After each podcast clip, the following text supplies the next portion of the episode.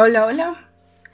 Muchas gracias a ti que me estás escuchando, a ti que estás compartiendo, a ti que te suscribiste a este canal, que estás siguiendo el canal. Igualmente, gracias a todos aquellos que han tenido a bien poder apoyar, seguir eh, compartiendo las buenas nuevas del Señor a través de este podcast. Todo lo que hacemos todo lo que estamos grabando acá, todo lo que hablamos, siempre ha sido para querer, eh, para poder bendecir a aquellos que nos escuchan. Gracias porque han estado apoyándonos mucho. Gracias a cada uno por nombre.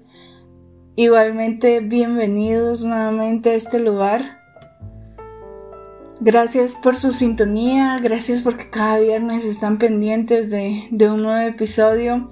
Y hoy pues no continuaré con el tema anterior, vamos a hacer una pequeña pausa, vamos a hacer un pequeño paréntesis de cómo es que cuando nosotros hacemos algo para el Señor, pueden venir mucho tipo de, luchas con uno mismo. No estoy colocando acá la idea de que porque yo estoy haciendo esto, el diablo se levantó y empezó a hacerme guerra, porque en ese punto te diría que sí, pero a la misma vez no. Muchas veces el Señor nos muestra qué áreas, qué cosas son las que todavía eh, necesitamos pulir y pienso que se tienen que hacer a través de procesos a través de situaciones de presión donde Él venga y nos muestre esas áreas que todavía no son agradables delante de Él. ¿Por qué te digo esto? Porque nosotros vamos a ver nuestro carácter, nosotros vamos a, a um, saber cuál es nuestro temperamento cuando tenemos situaciones difíciles.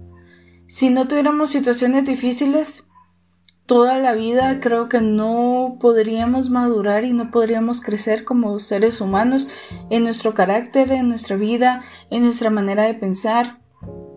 Porque yo sé, la mayoría de nosotros eh, igualmente nos gusta ver películas, nos gusta ver series, nos gusta eh, ver este tipo de entretenimiento y sabemos que las películas, tanto las películas como las series, tienen un inicio, ¿verdad? El inicio del, argumento, el nudo y el, el, desenlace. Normalmente en el nudo es donde a nosotros, mm, en mi caso, yo puedo decir que hay películas que me ponen a pensar, pero si eh, esto le está pasando al protagonista, te, o sea, te da, no sé cómo explicarlo, es como decir, ay, ¿por qué le está pasando esto? ¿Por qué está sufriendo? Y creo que estamos muy propensos a decirle no al sufrimiento y no a los momentos difíciles. O sea, estamos acostumbrados a que todo nos salga bien, a que todo en la vida sean días soleados. Y reconozco que muchas veces me saltaban las partes donde habían problemas en las películas que me gustaban y decía, bueno, ya lo vi, ya sé qué, qué pasó y, quiero ir directo al desenlace.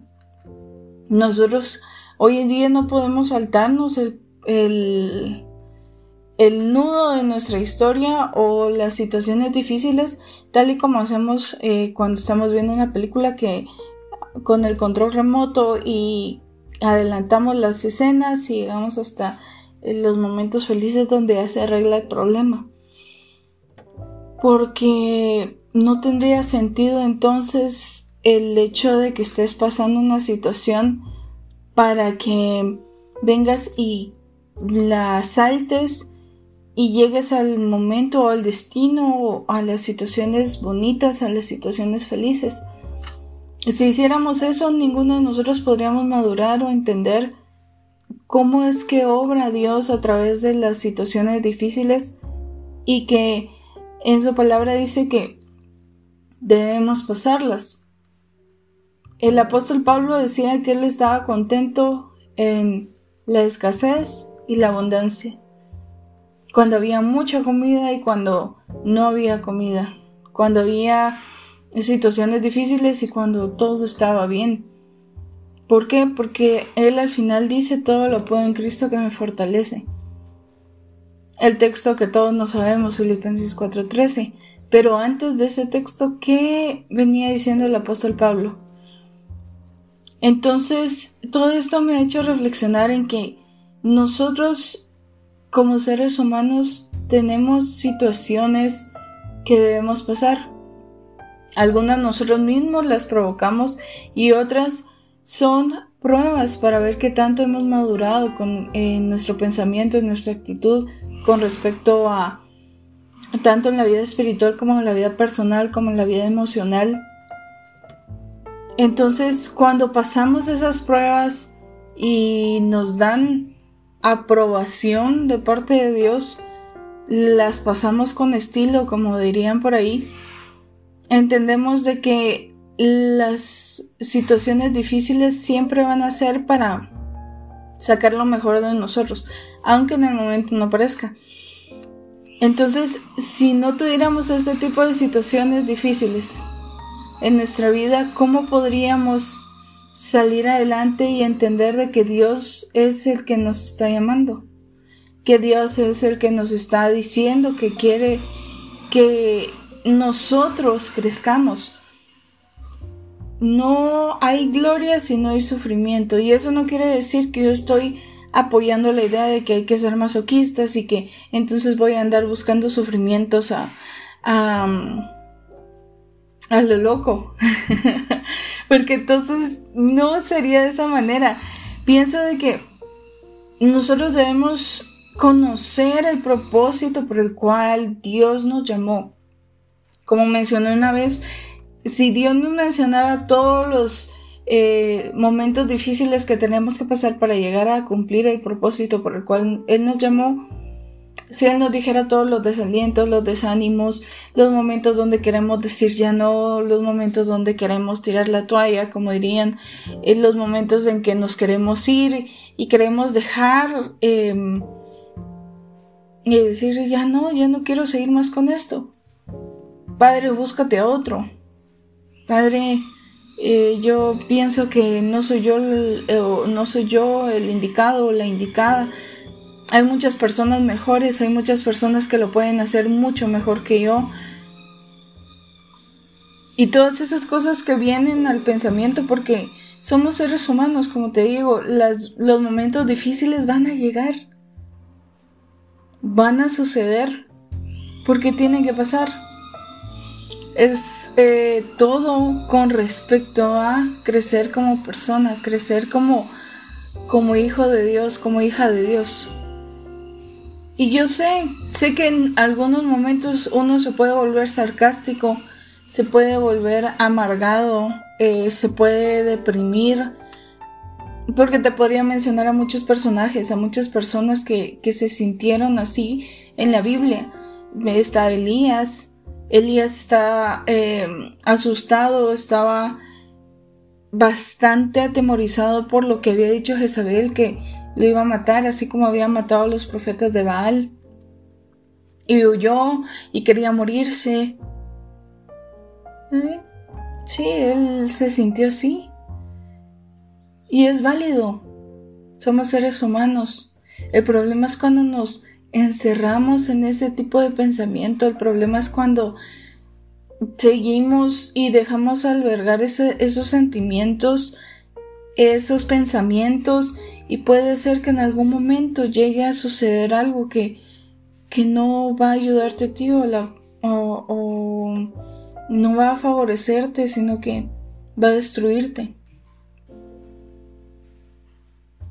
Entonces eh, tenemos a Elías, eh, tenemos a Noemí, que, pero entendemos que Noemí, ella se fue de Israel porque buscaba prosperidad en cierta manera, porque ellos ya eran prósperos, pero escucharon de Moab y decidieron irse con su familia y perdió todo. Solamente se quedó Ruth con ella. Ruth la siguió, eh, sabía que en la situación en la que estaba Noemí no era algo fácil, había perdido a su esposo, a sus hijos, Muchas veces vienen personas y te dicen, es que yo te dije que, lo que estabas haciendo estaba mal y ahora estás así, eh, viste que, que mm, de nada te sirvió lo que hiciste. Hay personas que vienen a confrontar, pero lo hacen de una manera poco, poco amorosa en el sentido de decirte que nosotros somos hermanos en Cristo. Si un miembro se duele, todos los demás se van a doler. ¿Qué es lo que buscamos? La restauración. No lastimarlo más. Y sí, hay momentos que el Señor exhorta y no exhorta con anestesia. Exhorta llegando, como dice su palabra, al punto eh, con la espada de la palabra del Señor entra lo más profundo del corazón, del, del tuétano, o sea, escarba lo más profundo las motivaciones del ser humano y eso duele. Pero ese dolor, esa confrontación lo que va a hacer es restaurar al hermano, siempre con sabiduría y con la guianza del Espíritu Santo. Y lo que hace Ruth con Noemí es ayudarla, es tenerle paciencia, porque Noemí, Noemí misma dice que, que ahora ya no es su nombre Noemí, que significa placentera, sino Mara, amarga, amargada, porque el Señor le quitó lo que, lo que ella tenía por causa de ella, sus decisiones, recuerda. Como decía al principio, muchas veces los procesos o las situaciones difíciles pueden ser por nuestras malas decisiones, que entonces en ese caso ya no serían procesos, sino correcciones o consecuencias. Y la segunda es tener pruebas y procesos de parte del Señor para eh, crecer, para saber qué tan maduro estamos, para saber en dónde está nuestra confianza y de quién dependemos. Tenemos a Noemí, estaba amargada por las situaciones difíciles, decisiones que ella tomó junto con su esposo. Tenemos a personas que eran seres humanos que sufrían, que pasaban situaciones difíciles, pero que a pesar de eso no se quedaron encerrados o estancados en ese tipo de emociones destructivas. Como te digo, es válido que llores, es válido que te sientas miserable, es válido que te sientas triste, desmotivado, desanimado. Pero el lugar donde debemos correr es a los pies de Cristo. No podemos evitar, como decía al principio, no podemos tomar el control remoto y pasar todas las pruebas, procesos, situaciones difíciles y llegar al, al momento del propósito del Señor o al, al, lugar de los momentos felices, de las victorias, de los éxitos, de todas las cosas buenas que queremos en nuestra vida. Porque si así fuera, mm, creo que para muchos sería demasiado fácil. Es como decir, por ejemplo, Jesús. Jesús era un ser humano, él sabía lo que se iba a enfrentar al momento de entregarse para ser em, torturado prácticamente antes de ser colgado en la cruz. Él sabía lo que iba a pasar. Era tanto su angustia que sudaba gotas de sangre.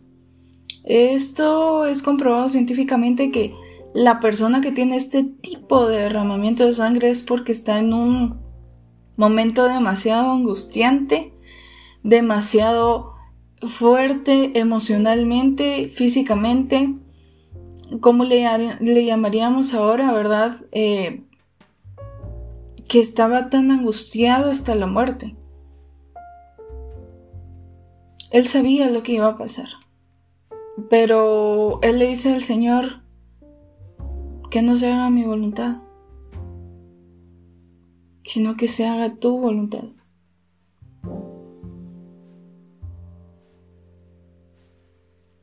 algo que pienso que nosotros normalmente queremos que sea la voluntad de, nosotros, lo que nosotros queremos y nos agarramos de los versículos donde eh, hasta bíblico nos ponemos y empezamos a hablar Biblia y le decimos a Dios y le pedimos a Dios, pero lo que podemos pedirle Señor es que nos ayude a pasar la prueba, que nos ayude a poder salir vencedores de las pruebas, de los procesos, de las correcciones. No podemos pedir que nos quiten la prueba, sino pasar la prueba con estilo.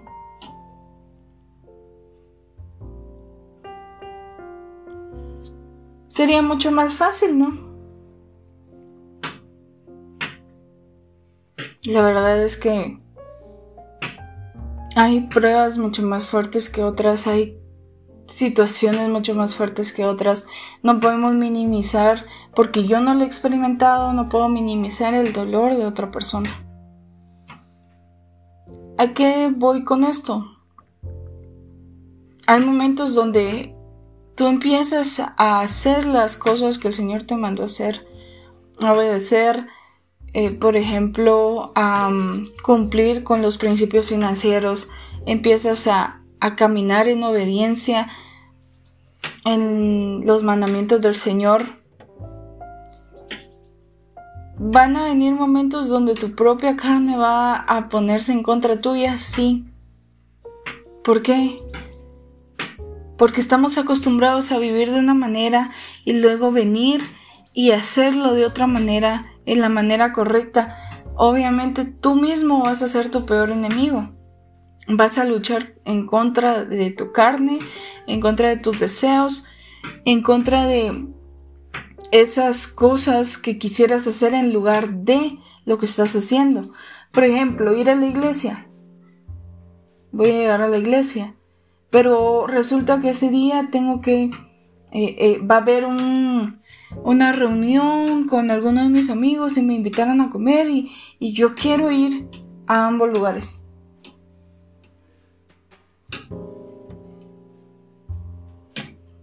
y resultó yendo a la, a la reunión con mis amigos. Dejé la iglesia.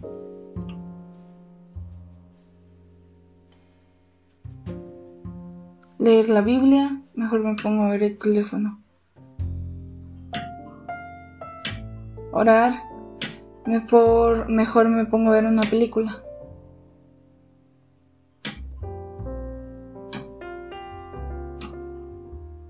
Perdonar, no, no voy a perdonar porque no se lo merece.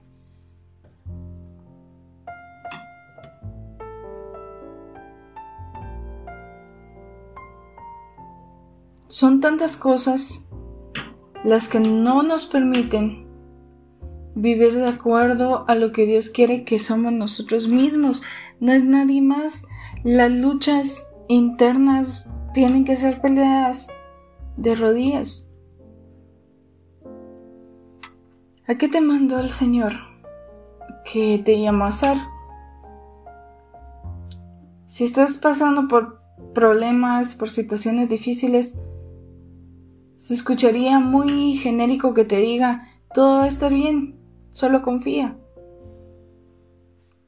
Cuando sé que hay momentos que vas a estar llorando delante del altar y no vas a saber qué hacer. donde se pelea tanto de rodillas que muchas veces al no haber respuesta nos enojamos con Dios. Lo que yo sí te puedo decir que todo sufrimiento, proceso, situación difícil, corrección no dura para siempre, pero todo su fin es que veas el eterno peso de gloria del Señor sobre tu vida. Te podría decir, en este momento, no han sido los mejores días. He luchado también.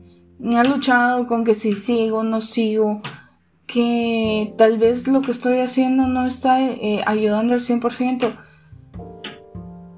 Y para grabar un episodio ha sido tan difícil porque siento que no estoy haciendo lo que el Señor me mandó hacer. ¿Por qué? Porque hay pensamientos. Obviamente, como te digo al principio, eh, no toda la culpa es del diablo, pero si tiene el poder para tentar, si tiene el poder para venir y eh, ponerte pensamientos a través de personas, a través de, de, ti mismo, de tu, puede ser que estés herido en tus, en tus emociones al momento que te dijeron que, que no podías, que no servías para nada, que no ibas a lograr hacer nada, que cuando presentabas tus sueños, tal como pasó con José, él eh, contó sus sueños y sus hermanos empezaron a decirle que cómo era posible, que él nunca lo iba a llegar a ser, que él nunca iba a ser mayor que ellos.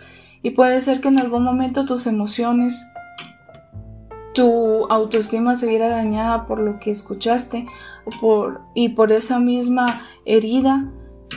Tú vengas y digas en tu pensamiento, yo no puedo, yo no lo voy a hacer, no voy a hacer esto, eh, que lo haga otro. Pero si, si el Señor te está llamando a hacer algo, hazlo. Solo sé obediente. Él va a ayudarte en medio de los procesos, en medio de todo lo que sientas y lo que, lo que pienses.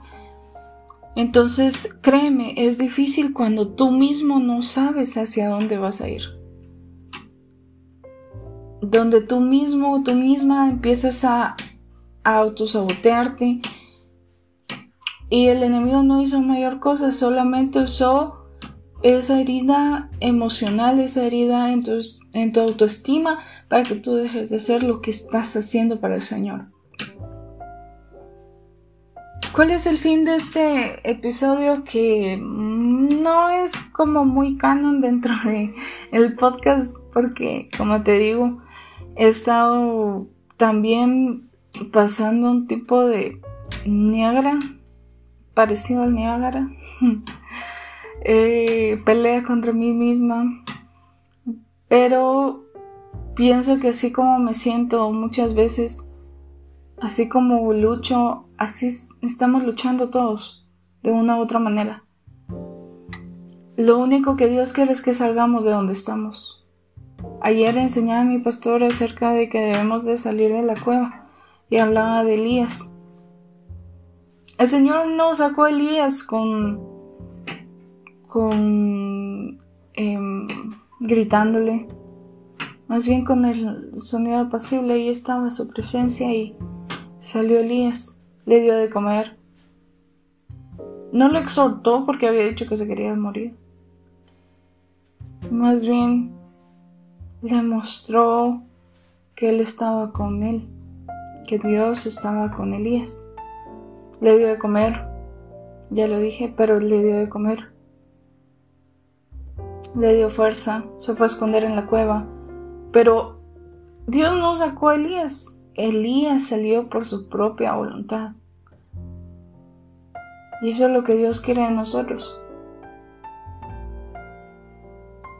Es probable que al momento pues Tal vez la prueba sea de uno, dos, tres, cuatro, cinco meses o mucho tiempo.